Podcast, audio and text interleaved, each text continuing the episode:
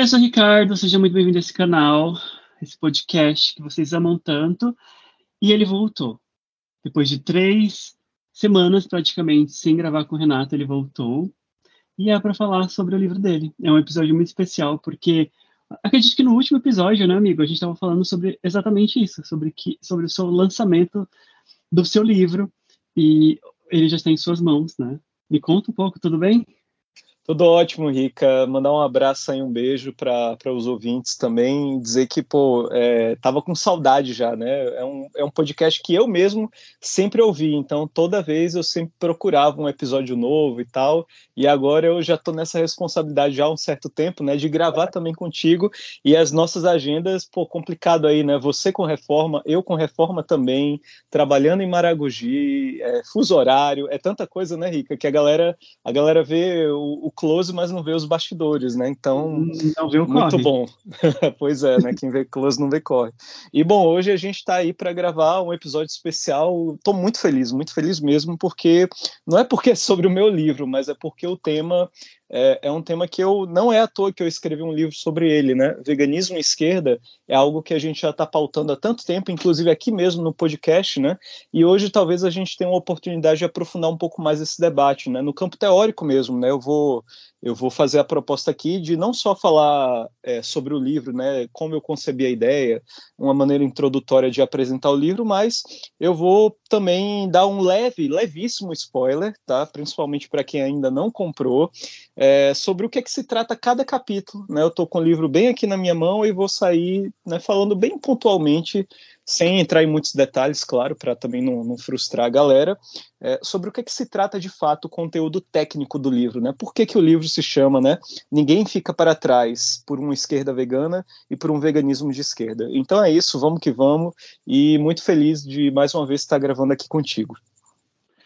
Muito feliz que você voltou também, amigo. É, a gente estava esperando, inclusive eu estou esperando o meu livro. Terra Sem Amos, vamos aí, agiliza, gente, pelo amor de ah, Deus. A ETSA. É, não, porque assim, o livro ele tem que chegar em São Paulo, e de São Paulo ele vai vir aqui para Miami, então ele vai demorar uns meses para chegar. E aí sim eu vou conseguir ler. Gente, desculpe, mas eu não, ah, não, eu não consigo ler livro digital. É horrível. Eu, tenho... eu também não tenho é esse costume, não. Eu tenho Kindle, mas assim, eu não consigo. Eu preciso segurar o livro, sentir o cheiro, fazer Exato fazer minhas anotações. Então, assim, é uma outra coisa, um outro tipo de experiência.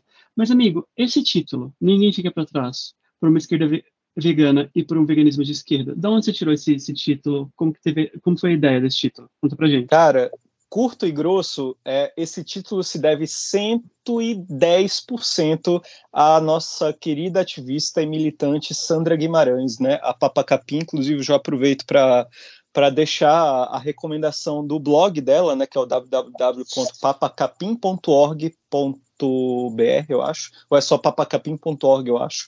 É, e, bom, a Sandra, para quem não conhece ela, ela é uma ativista, ela é uma mulher é, uma mulher lésbica que milita, pô, ela já morou na Palestina, ela era militante da, da luta palestina. Atualmente ela mora no subúrbio de Paris, né, na Paris não instagramável, não tem nada a ver com aquela série da Emily in Paris, e ela né, ela teve uns episódios que ela mostrava o cotidiano da militância dela lá nos Jardins Operários, né, e esse tá, esses episódios estão disponíveis num podcast chamado é da Biblioteca Terra Livre, tá? Então vocês procurem lá a Biblioteca Terra Livre que vocês vão encontrar uma série de episódios com ela. Mas bom, ela teve aqui em Recife, né? Ela teve aqui em Recife no ano passado. Deixa eu até pegar aqui porque logo na a, a, primeira página do livro mesmo, a introdução, eu vou citar aqui, né? Na noite de 28 de novembro precisamente, às 19 horas e 32 minutos, acontecia, isso é a filmagem do meu celular, tá, gente? acontecia em Recife uma roda de conversa e formação política com a presença especial das militantes Sandra Guimarães e Ellen Monielli, né, a Ecofada, promovida pela Associação Vegana do Recife. E, bom, eu falo logo de cara, logo na introdução, porque eu acho que é legal a gente dar o crédito devido às pessoas que nos inspiram e que, por sinal, a, a parte Ninguém Fica Para Trás é literalmente uma citação de um trecho da fala dela nesse encontro. Ela fala, ela resume a, a ideia dela no final do encontro, dizendo o seguinte: ser de esquerda é não deixar ninguém para trás. Aí o livro originalmente é só se chamar Ninguém para Trás mas aí a galera da, da TCA deu esse toque aí editorial que eu achei do caralho, né? E aí o livro ficou com o título Ninguém Fica para Trás, né? Por uma esquerda vegana e por um veganismo de esquerda, justamente porque o título do livro, além de ser uma homenagem a Sandra, tem exatamente a proposta é, em, dois, em dois momentos aprofundar essa ideia da Sandra, ou seja, aprofundar no campo teórico, uma frase que vem muito do coração mesmo, e aprofundar isso tanto no campo é, dos valores quanto no campo político, ou seja, eu vou por um lado buscar uma história da esquerda muito mais antiga do que a Vegan Society, né, muito mais antiga do que 1944. Como eu estou falando aqui de esquerda especificamente, então eu vou me remeter a tudo que acontece a partir de 1789, ou seja, a partir da Revolução Francesa, queda da Bastilha, que é onde a gente tem, né, a primeira vez a gente tem a ideia de esquerda e direita, né, quem se sentava à esquerda e à direita do parlamento, né, da, da Assembleia, né, da revolucionária, né, na, na França. E aí é, desde essa época, desde o final do século XVIII, a gente vai ter uma luta das esquerdas, no plural, é, muito associada à conquista de direitos para todo mundo. Cada categoria que já foi vítima de violência, de marginalização, de esquecimento, apagamento histórico e, sobretudo, de injustiça, foi aos poucos é, virando pauta na esquerda. Não é à toa que hoje em dia apesar de uma certa direita liberal é, se reivindicar como progressista e também querer defender certas pautas, né, como a pauta LGBT, como a pauta racial, como a pauta das mulheres, é, não é no capitalismo que a gente vai conseguir, de fato, essa transformação radical que a gente tanto precisa.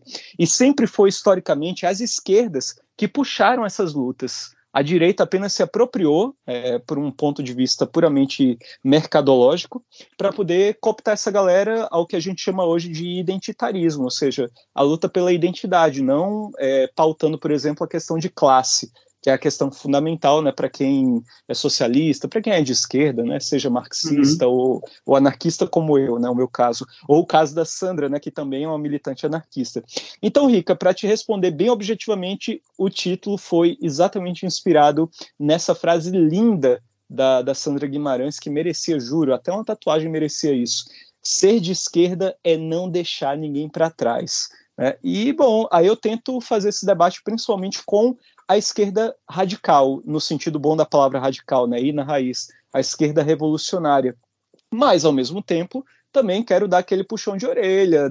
Assim, Rica, né, como eu e você e várias outras pessoas, a gente puxa a orelha da galera que está mais para o lado do veganismo liberal, né, mas ainda não é tão liberal assim, né, é aquela pessoa que está meio perdida.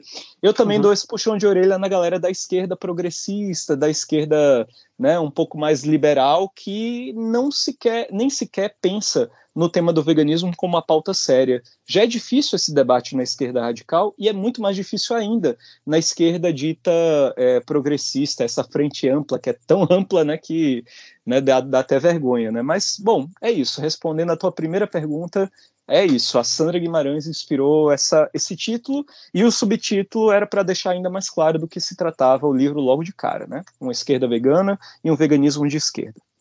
Ah, eu amei, amo a Sandra, sempre estou olhando o blog dela, inclusive sempre, leio, sempre leio os textos dela, inclusive se ela quiser participar do nosso podcast. Oh, vamos mandar um e-mail para ela. Ah, amigo, acho que você tem mais contato com, com ela do que eu, então assim, se você quiser Tenho, mandar, fica à vontade. Vamos Nossa, fazer imagina que honra. Ia ser tudo. Vamos, Vamos pegar o fuso horário Paris, né? Paris está, ah, Paris, Miami, né? E Recife. Olha aí que. E Recife. Mas poxa, é, é uma hora só de diferença de Recife, então pra gente é mais tranquilo. Então é de boa. Pra, é de boa. O que for melhor para ela vai ser bom pra gente também. Bom, dito isso, quero saber também se você teve outras inspirações para fazer esse livro, porque eu sei que você escreveu esse livro em um momento de detox né? Ah, você, estava, foi. você estava no detox de redes sociais, você falou, vou aproveitar para fazer coisas que são saudáveis, como escrever, como escrever um livro. Você sentou, escreveu praticamente em uma tacada só, foi pá, pá, pá, pá, e escreveu o livro. Teve mais alguma outra inspiração? Algum outro autor? Alguma outra pessoa para você escrever esse livro? Ou foi freestyle? Putz, Rica, assim, olha, é, isso era uma proposta que eu nem sequer ia é, levar para um doutorado, mas uhum. eu já uhum. tinha vontade de escrever um livro solo, né? Porque eu já escrevi alguns capítulos de livro e tal. Sim. Já eu sempre tive minha vida acadêmica não muito produtiva no campo da escrita, mas muito mais produtiva no campo é, de palestra, seminário, oferta de mini curso, essas coisas, né? Que a gente em geral é, acaba acaba fomentando, né? Eu tinha dado uma palestra lá em Piranhas, né? No no meu antigo campus, né, onde eu trabalhei, eu passei no concurso para o Sertão de Alagoas, né, e agora eu estou no litoral de Alagoas. E aí eu fui convidado para fazer uma palestra sobre veganismo popular por lá. E tinha muitos alunos que estavam muito interessados no tema, mas diziam que é, sentiam uma falta é, de leituras sobre o tema, de um livro muito mais introdutório, que abordasse o veganismo e o agronegócio, afinal, né? Eu fui lá dar uma palestra no meio de três cursos, aliás, eles têm vários cursos lá. Eles têm, eles têm um curso de agroecologia, de agroindústria e, pasme, agropecuária. Eu fui ah, num não. evento, é, eu fui num evento que tinha uma galera também da agropecuária, né, era uma amostra científica e tudo. Nossa, eu fiquei assim chocado com certas coisas que eu tive que ver por lá e fui muito hostilizado no evento, inclusive por professores, por, por técnicos da área, né, de, de agropecuária e pelos alunos que foram basicamente envenenados, né, por esses professores que já me conheciam, né? Eu não era um estranho naquela casa. E os alunos que foram para o meu minicurso, que é, beijinho no ombro para a galera, lotou a sala, lotou mesmo, é, foi sucesso de, de público. A galera pediu muito referências e tudo. E tudo que eu estava lendo, desde o final do meu mestrado, né, que já tem um tempo, inclusive, tudo que eu andei lendo, porque meu mestrado, Rica, ainda foi em Platão, né? Meu mestrado foi na obra República, então eu ainda estudava na época filosofia antiga. E desde uhum. que eu me tornei vegano, já naquela época, e desde que eu comecei a mudar de campo, eu saí da filosofia antiga e passei a estudar filosofia contemporânea, eu literalmente foquei todos os meus esforços de leitura, de produção de conteúdo, inclusive nas redes sociais, para a filosofia política contemporânea, e isso abarcava impreterivelmente o veganismo. E tinha muitas autoras, sobretudo mulheres, é, tinham muitas autoras, autores, pessoas de vários, é, vários universos me inspirando, né? Desde a Angela Davis, que é vegana, talvez a maior celebridade do mundo acadêmico, barra militante, barra vegano, né? E, poxa, Angela Davis, por exemplo, ela nunca escreveu um livro explicitamente para falar sobre veganismo ou veganismo político. É algo que eu gostaria muito de ver uma Angela Davis com aquela potência toda é, escrever, já que ela é vegana mas aí eu entendia também que existem é, existem focos que às vezes as pessoas realmente não, não trabalham com certas literaturas especializadas. E eu sentia falta disso, por exemplo, muita gente ainda hoje, e ainda eu acho que ainda é algo que pode ser lançado no futuro, possivelmente em coletivo, porque eu não sou historiador, né, eu sou filósofo, mas tem uma galera que é historiadora e muita gente vem me cobrar é, da história do veganismo.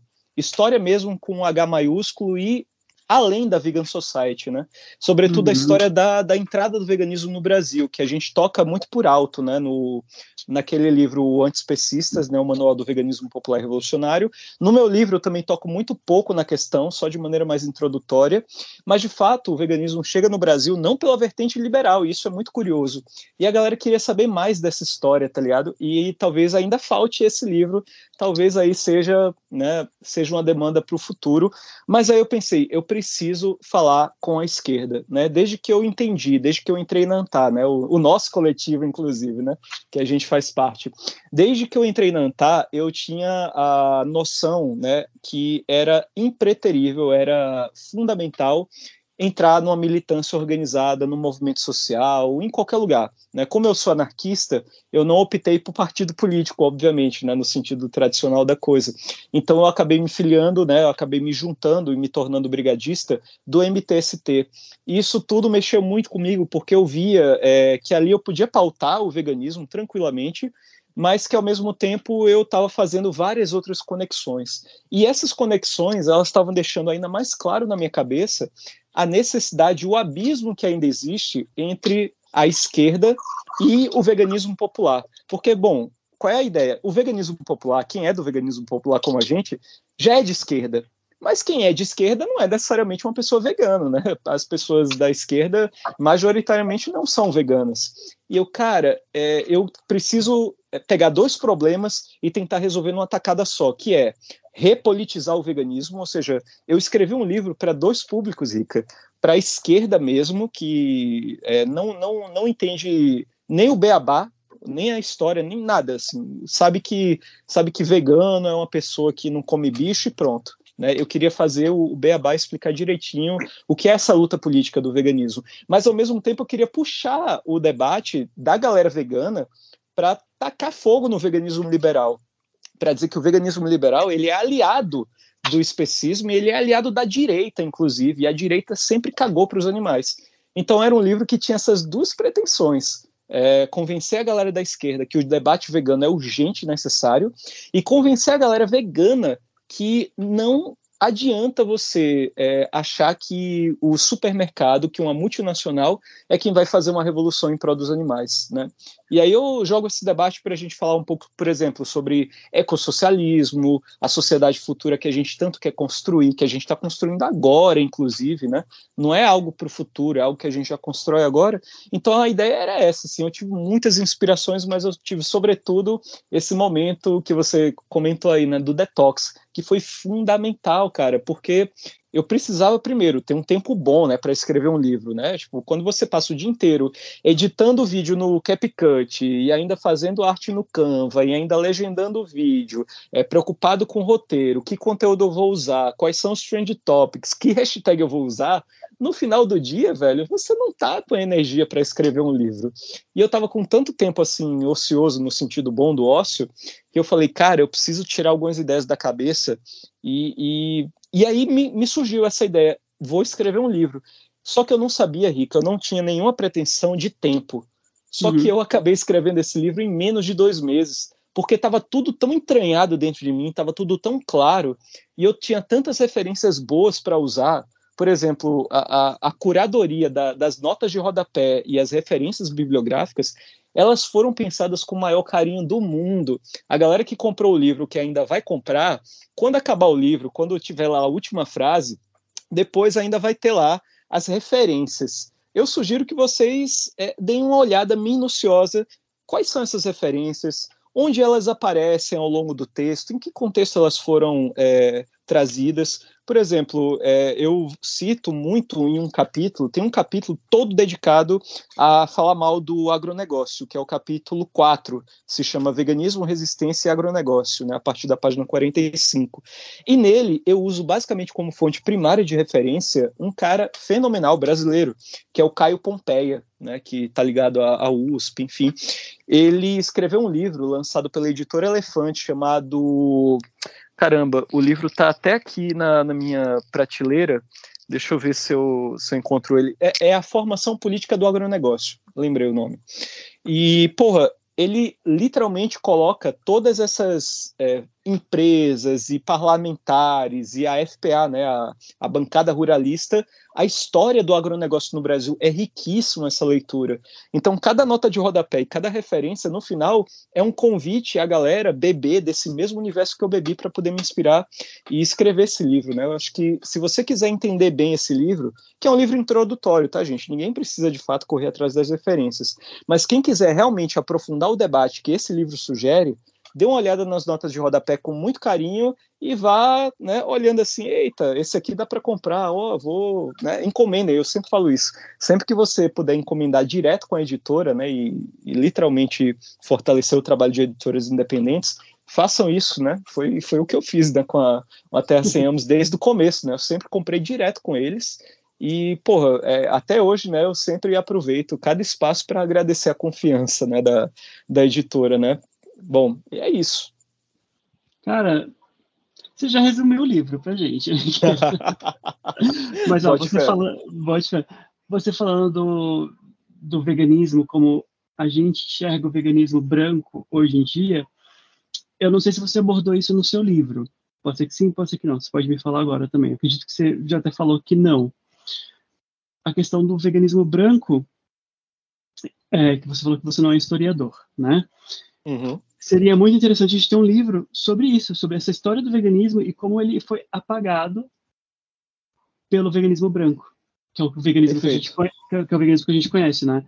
Até porque o veganismo existe muito antes da vegan Exato.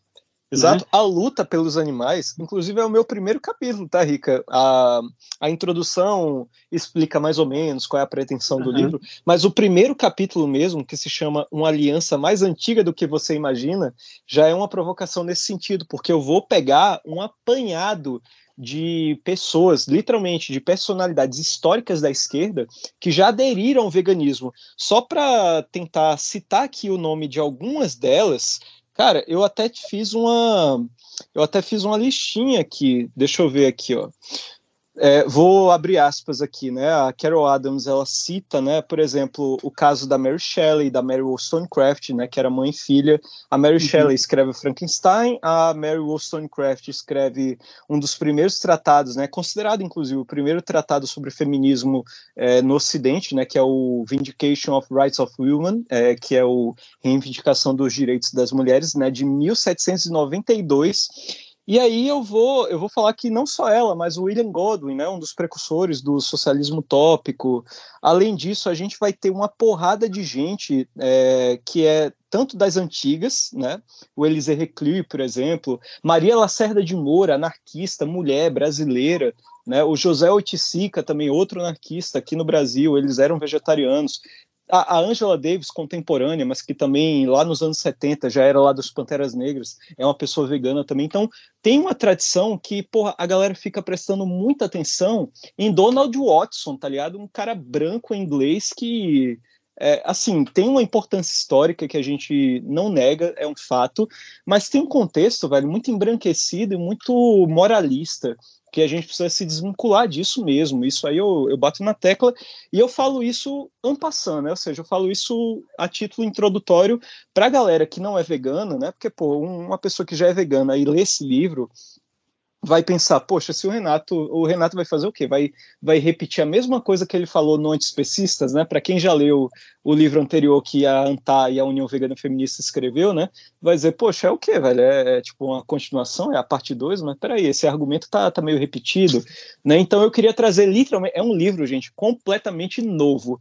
Para quem pensa que é uma continuação do livro da ANTA e da União Vegana Feminista, não é, tá? Não é mesmo. Podem comprar sem, sem medo de achar que ah, vai ler mais um livro, mais do mesmo. Não é mais do mesmo, até porque eu tento buscar outros olhares. Por exemplo, o olhar da filosofia sobre a psicologia e os valores que permeiam a esquerda e a direita, né? a axiologia, né? ou seja, quais valores defendem a esquerda, quais valores defendem a direita e quais combinam mais né, com a luta em prol da libertação animal. Então, assim, eu toco sim na questão da branquitude, no veganismo, mas eu vou focar em outros aspectos que, inclusive, remontam sim ao racismo, né, às lutas históricas né, dos direitos das mulheres, a luta LGBTQIA, enfim, a luta anticapacitista, e vou associar isso ao universo que a esquerda deveria abraçar, incluindo, óbvio, o veganismo.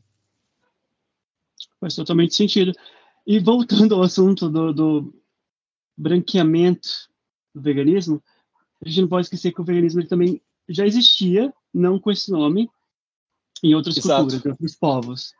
Asiáticos, indianos, povos originários também, de várias outras localidades. Então, assim, o veganismo ele é muito antigo, gente. A gente só precisa de um historiador para fazer esse, esse livro para gente catalogar tudo, porque, porque é uma coisa muito extensa, muito grande para a gente entender. E, amigo, e a capa? Me conta um pouco dessa capa. Eu gostei muito dessa capa, porque tem uma pata de um, de um cachorro, acredita, né? Isso. Um punho fechado. E essa estrela vermelha? O que significa essa estrela? Conta pra gente. Cara, é um símbolo clássico né, do veganismo. Para quem não está muito por dentro do assunto, né, está ouvindo esse podcast, sei lá, pela primeira vez, imagino que não, né? A maioria do público que ouve o podcast, eu penso, né? que seja já o público vegano. Então é aquele símbolo clássico onde você tem um punho é, animal, né, uma pata, que aqui no caso é de cachorro, porque é, é tão clássico o símbolo que eu, eu, eu, achei legal, não quis fazer nenhuma modificação, né? Por mais que, por mais que a gente poxa. pense, poxa, né? É, podia, podia ser um gato. Um, podia ser um, podia ser um gato, podia ser uma galinha, podia ser uma pata de um boi, tá ligado? Mas assim, sim, sim. É, esteticamente já é tão é, é tão conhecido. potente, conhecido, e, e, ficou assim. E a estrela vermelha, né? O, o, vermelho, que a galera vai pensar, poxa, Renato virou a casaca, né? Renato virou comunista, marxista-leninista, né? Ele não era anarquista, cadê o. Cadê a, a bandeira negra, né? E assim, gente, é, a, a, estrela vermelha, né? Porra, ela é um símbolo clássico da, do sangue do, dos trabalhadores do campo, da cidade, e é um símbolo também que remete a, a, a toda a galera da esquerda, né? A bandeira vermelha, a cor vermelha, sempre remeteu exatamente a essa ideia da, da fraternidade universal dos trabalhadores e trabalhadoras né, de todos os gêneros ou de nenhum gênero, binário, não binário, do campo, da cidade, independente disso. Né? Então, quem bolou isso, inclusive, foi a equipe da Terra Sem Amos. Né? Eu só, literalmente, eu só escrevi o livro e mandei o arquivo, aquele arquivo tradicional de, de Word, tá ligado? Aquela coisa bem, bem literalmente acadêmica, que você depois coloca assim PDF e envia para para a biblioteca central, tá ligado? Do, da sua universidade, e a galera bota no repositório. Só que a galera fez uma edição tão linda, velho, assim, o formato, o logotipo das letras, a, a, a diagramação e a própria ah, tá capa, né? A capa é, é exatamente o, o, título, né? Aqui é o nome da editora, e no fundo tem uma marca d'água, velho, que deixa o, o, negócio todo charmoso, porque é uma pá de gente, e assim, gente que remete a todos os povos. Você vai ver aqui, por exemplo, se, se a galera notar bem mesmo, a maioria da, da, dos retratos que estão aqui são de povos indígenas e africanos, né? Povos negros e indígenas. E, a galera não imagina, tá ligado? Porque é um livro que fala sobre libertação animal, mas a capa, o, o selo mesmo, o, o, a impressão é a libertação animal, mas no fundo a gente tem como todo o panorama a libertação humana, para lembrar para a gente que não vai haver libertação animal alguma enquanto a gente não mudar essa porra desse sistema, que é o capitalismo. Então a gente precisa fazer uma revolução social, né? não apenas uma revolução é, política no sentido burguês, parlamentar e representativo. Não adianta você eleger algumas pessoas que até podem ser bem intencionadas sem a gente mudar radicalmente a estrutura da sociedade. Não adianta, por exemplo, a gente empoderar algumas pessoas que são discriminadas ou marginalizadas e colocar apenas elas em espaços de poder a título de representação, se a base ainda continua sendo excluída. Não adianta uhum. você ter, por exemplo, sei lá, o Mano Brown na presidência da República, coisa que ele nunca aceitaria, se você tem a periferia inteira ainda é, esfregando o chão e limpando a privada do, do né, do, do burguês, tá ligado? Do, do, do carinha lá que, né, que é da elite. Então, a gente precisa entender que a, a, a, revolução, né, a libertação animal, ela anda acompanhada a toda hora da libertação humana. Né? Eu até discuto isso em um dos capítulos, né, que, tipo, porra, é, ok, a, as objeções da, da galera, por exemplo, será que haveria libertação animal no socialismo? Né, em, em, termos puramente teóricos ou utópicos, eu vou dizer, olha, eu nem sei, mas assim, no capitalismo é que não é, com certeza. Num uhum. sistema que mercantiliza a vida, a natureza, seres humanos e até relações, o capitalismo transforma afetos em mercadoria. Imagina bicho. Né? Então, assim, seria é, impossível isso, né? uma libertação animal no capitalismo. Seria um vegan washing apenas. Agora, por outro lado, numa sociedade socialista e ecológica, ou seja, ecossocialista, numa espécie de democracia direta, radical, onde as pessoas tomassem a base, né, onde a base fizesse a revolução, não esperasse cair de cima para baixo, né, de uma figura de autoridade, de um salvador da pátria, aí sim a gente teria muito mais possibilidade de sim começar a pautar os animais nesse novo mundo, nesse novo horizonte que a gente está construindo, que, que a gente já faz agora, gente. É, a galera que, que tá comigo lá no, no MTST, porra, a galera tem uma simpatia enorme pelo, pela libertação animal e não é à toa que é lá que eu vou lançar o meu livro, né? É lá no, no, na nossa sede, no, na nossa cozinha solidária, que eu vou lançar o meu livro. Porra, eu não vou lançar o meu livro numa num restaurante vegano, não vou lançar meu livro. É, eu até vou participar de festivais veganos e, e, o livro vai estar por lá também.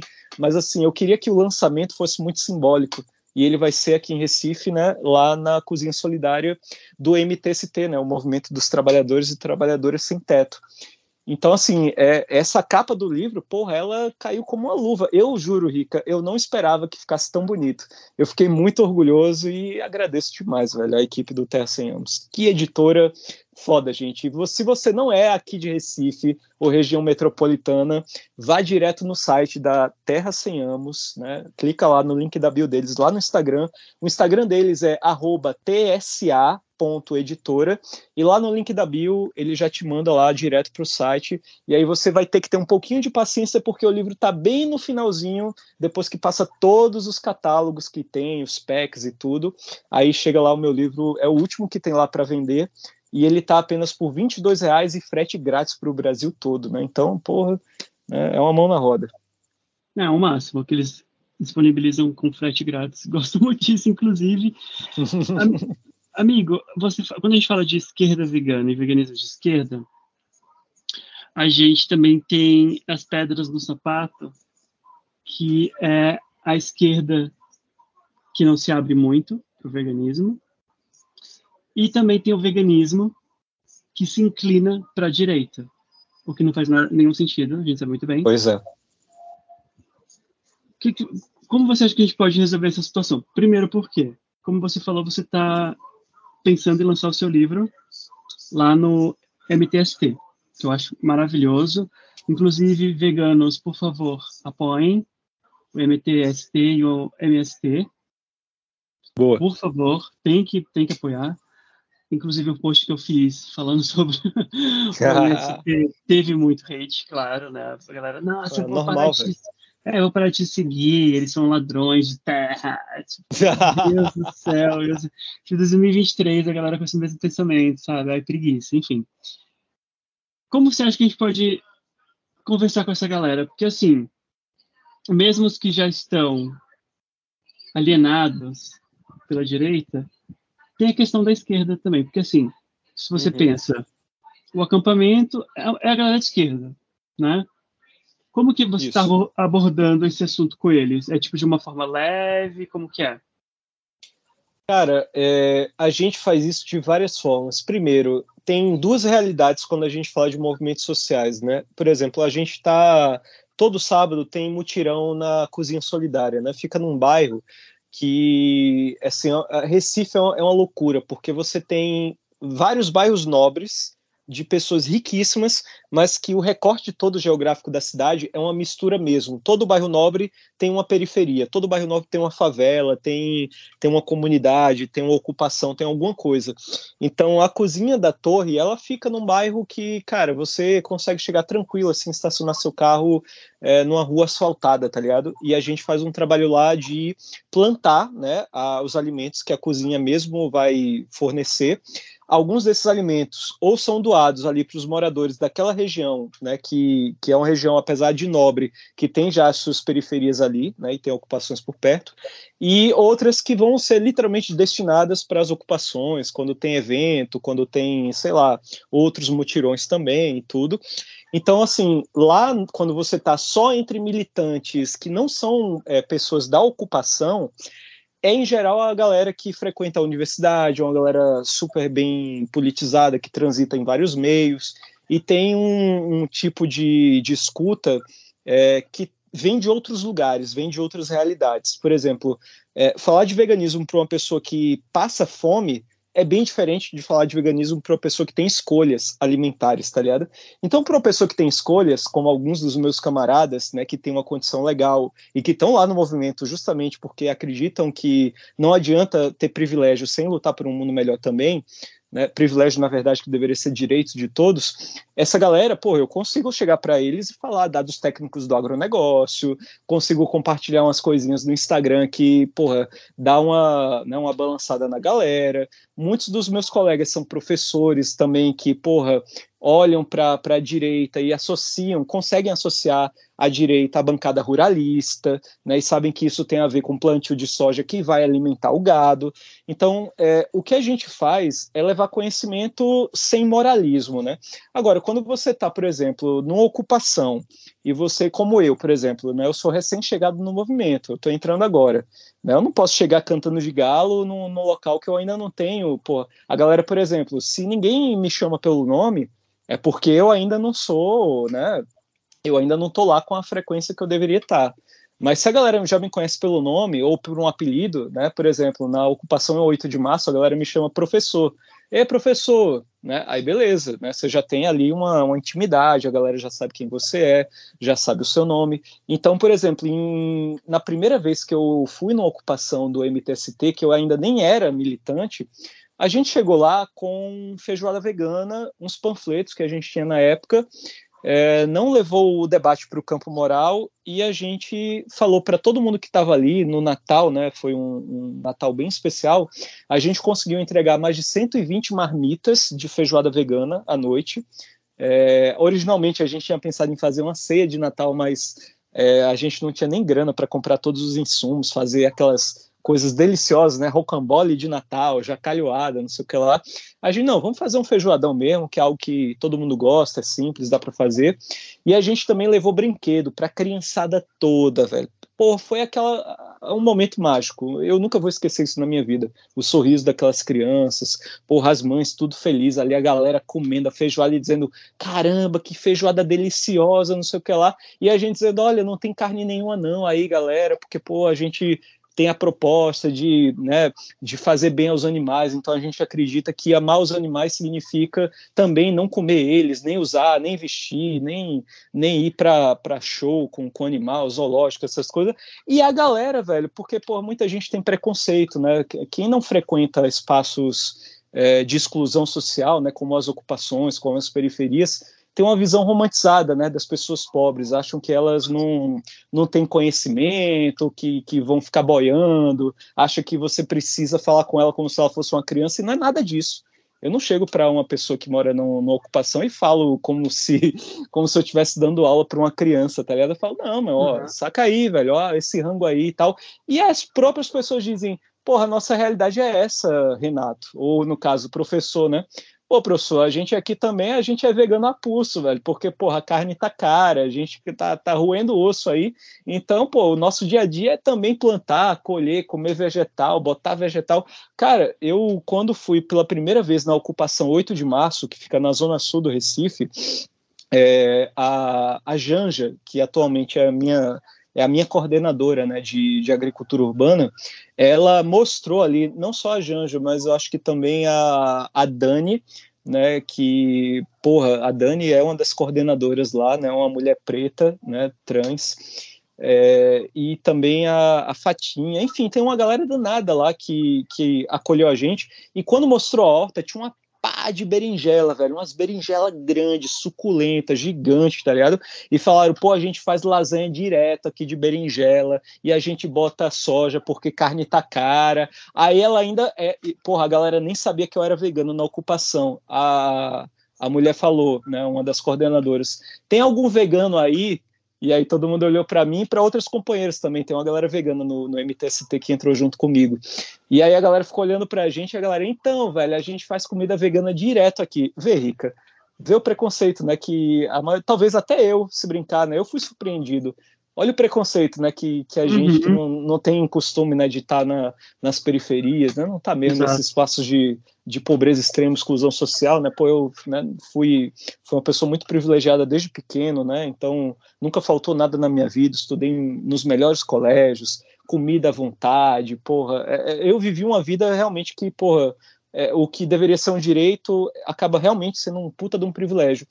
E aí, porra, eu chego lá e tomo esse tapa na cara, tá ligado? Porque eu cheguei lá dizendo, ah, é, que bom, beleza, não sei o que. Ah, tem algum vegano aí? Eu, caralho, meu irmão ela não falou nem vegetariano, ela falou vegano.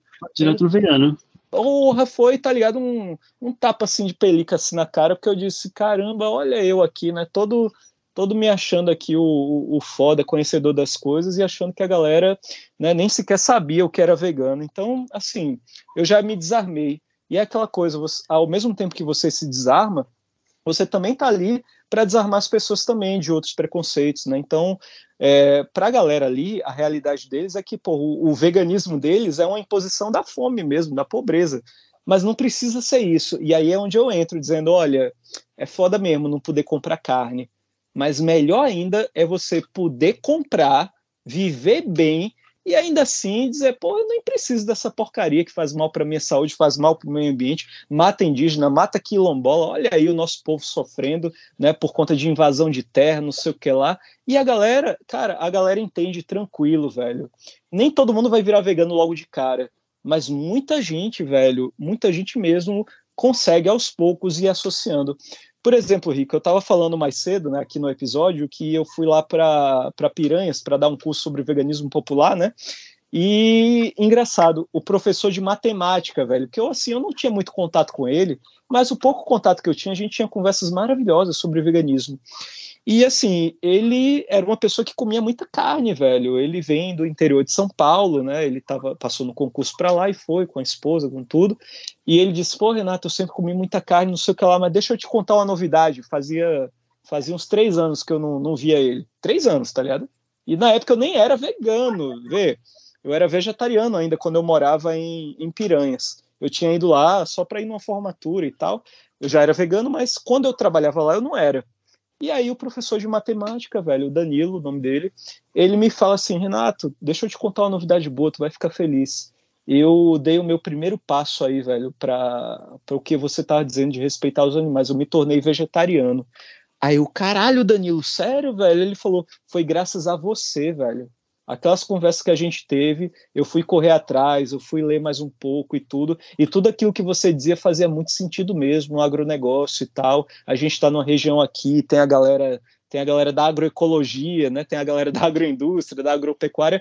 Era tanto agro na minha vida que eu falei, porra, velho, essa galera aí, o que, que eu posso fazer para melhorar?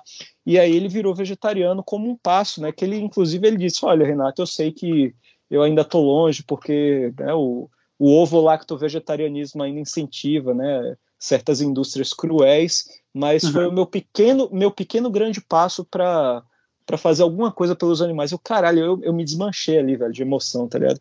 Então a gente faz isso nas ocupações também. É, por exemplo, a gente tem umas pretensões de fazer cinema, né, para criançada. Passar uhum. alguns filmes, como, sei lá, Toro Ferdinando, tá ligado? Pô, Toro Ferdinando é A fuga das né? galinhas. A fuga das a galinhas. fuga das galinhas, tá ligado? Por Procurando favor. mesmo fazer Sim. um cachorro quente vegano pra galera, pipoca, suco, tá ligado?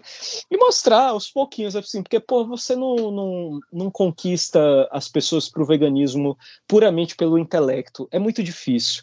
A gente é puxado para as coisas, a gente sente tesão nas coisas, a gente só muda o mundo com o coração, velho, com a emoção mesmo, quando você se faz presente. Tem muita gente, por exemplo, que acha que a, a revolução vai acontecer num grande protesto de rua, é, quebrando vidraça de banco, nada contra, tá foda-se os bancos mesmo. Mas, pô, tem uma galera que tem esse estereótipo do militante que tá com um coquetel molotov e que vai ter um grande dia que a gente vai tomar a porra toda.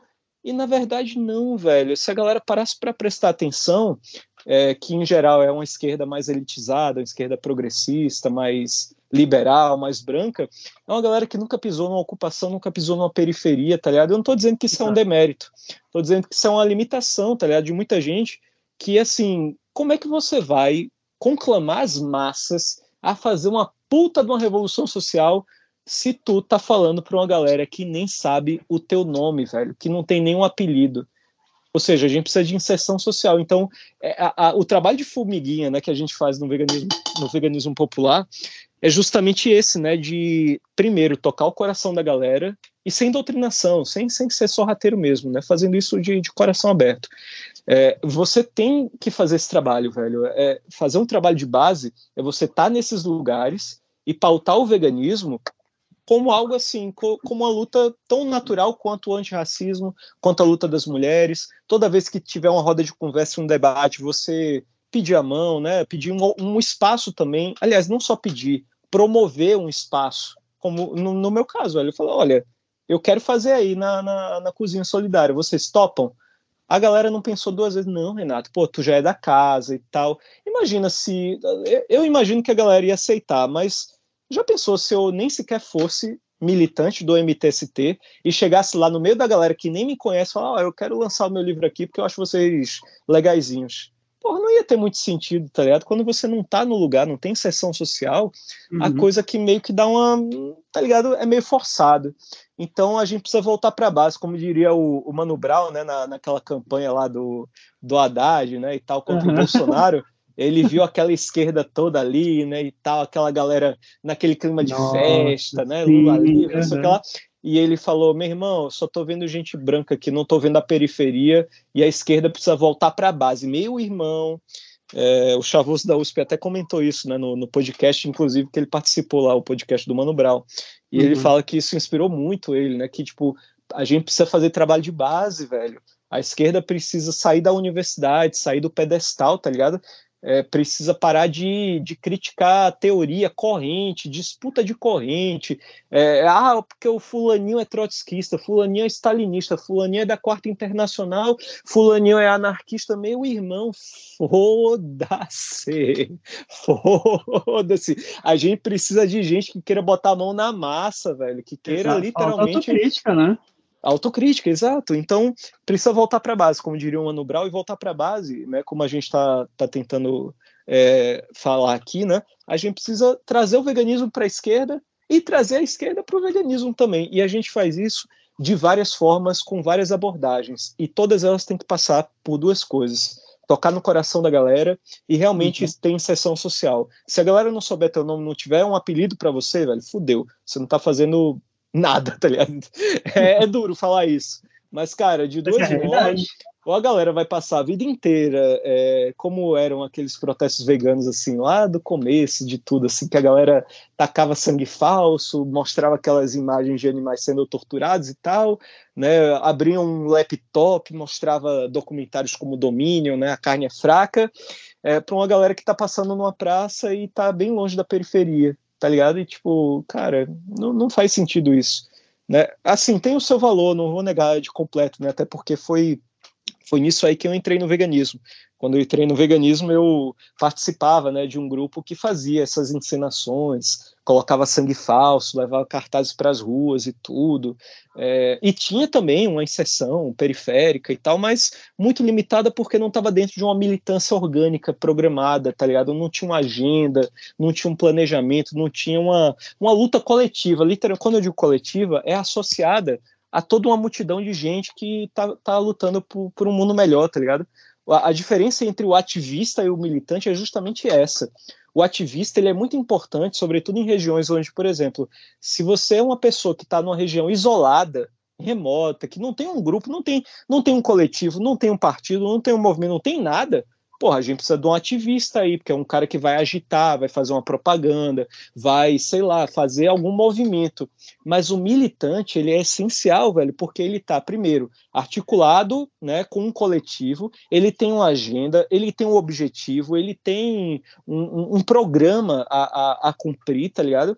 E ele faz isso de uma maneira muito organizada e muito, é, ele faz para as massas ele não faz para causar um impacto numa praça pública apenas num domingo. Ele está segunda, terça, quarta, quinta, sexta, sábado e domingo nas ocupações, nas periferias ou num partido ou em qualquer outro lugar, é, pautando agendas que são diárias, velho. O militante é uma pessoa que faz um evento, sei lá, de uma, uma vez na semana, uma vez a cada 15 dias, uma vez no mês, e tá bom, massa, velho, é, do caralho. Mas a gente precisa transformar, velho, o ativista em militante. A gente precisa transformar o ativismo em militância, velho. Eu tenho é mais o que dizer, porque acho que é isso. o livro é isso, né? tem 90 páginas. Você já falou como que as pessoas podem adquirir, né? Perfeito. Lá na na Pera. editora Terra Sem Amos. Isso, na editora Terra Sem Amos. Estava tentando lembrar é. a sigla deles, mas é isso. E, amigo, agradeço muito, cara. Não tem mais o que dizer. Acho que você já falou tudo. E, galera, comprem o livro do Renato. É isso. Vocês Imagina, ajudando, Rica. Vocês vão estar ajudando o Renato, vão estar ajudando a editora e vão estar ajudando Exato. o veganismo popular a encontrar com a esquerda também, a esquerda encontrar com o veganismo popular. Todo mundo se encontrando.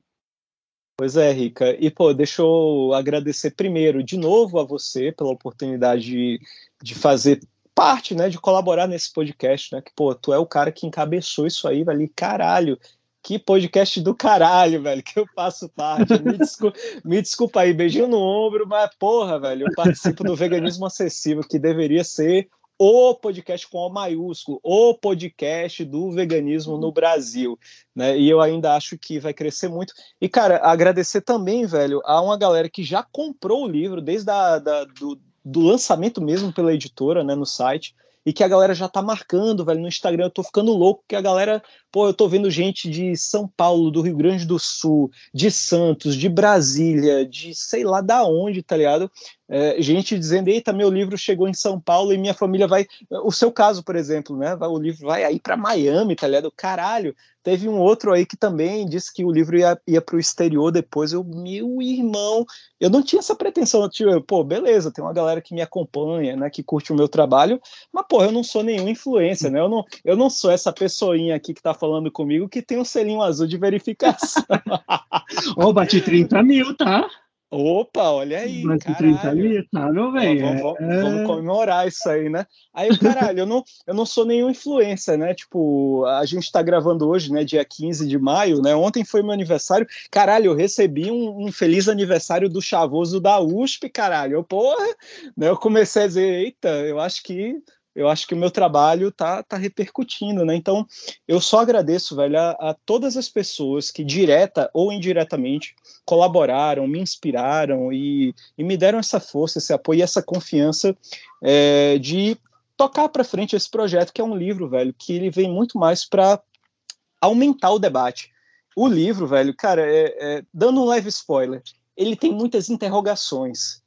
E, e, elas não são puramente retóricas, não são apenas perguntas retóricas, são perguntas do coração mesmo. É um livro escrito por um filósofo, tá? E um filósofo que tem por inspiração um cara que, porra, é, marcou uma época na filosofia grega, que é o Sócrates, né? E o Sócrates é o cara que fala, só sei que nada sei, né? A dúvida é o que faz a filosofia ser tão bacana, tá ligado? Porque o livro ele vai te questionar, o livro ele, ele meio que vira um, um ente, uma entidade que está dialogando com você que está lendo, tá ligado? Então você é, é como se eu estivesse falando diretamente com o teu coração. É um livro muito intimista, é, eu poderia falar isso, tá ligado?